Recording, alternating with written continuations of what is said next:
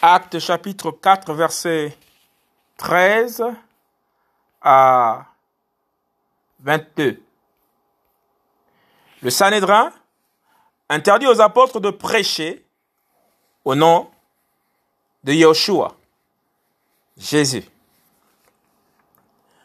Mais voyant l'assurance de Pétros et de Johanan, ayant compris que c'étaient des hommes illettrés et ignorants, ils étaient dans l'étonnement et ils les reconnaissaient pour avoir été avec Yeshua. Et voyant là debout avec eux, l'homme qui avait été guéri, il n'avait rien à opposer.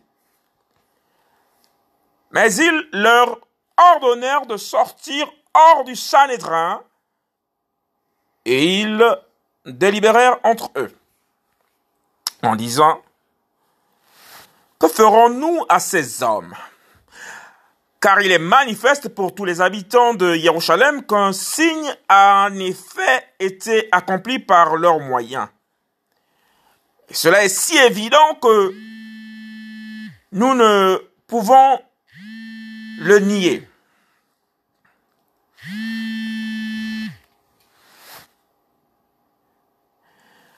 Mais afin que cela ne se répande pas davantage parmi le peuple,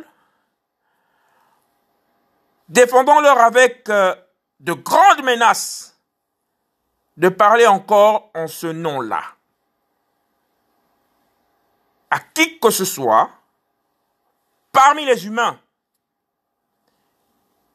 et les ayant donc appelés, ils leur ordonnèrent de ne plus parler ni d'enseigner en aucune manière au nom de Yoshua.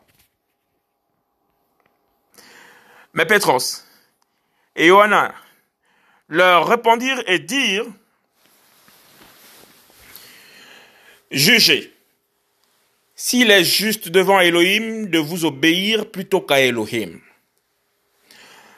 Car nous ne pouvons pas ne pas parler de ce que nous avons vu et entendu. Mais eux, en y joignant des menaces, les relâchèrent, ne trouvant pas de quelle manière les punir. À cause du peuple. Parce que tous glorifiaient Elohim de ce qui était arrivé. Car l'homme en qui cette guérison, ce signe, avait été accompli avait plus de 40 ans. Acte chapitre 4, verset 13 à 22. Le Sanhédrin interdit aux apôtres de prêcher au nom de Yeshua, Jésus.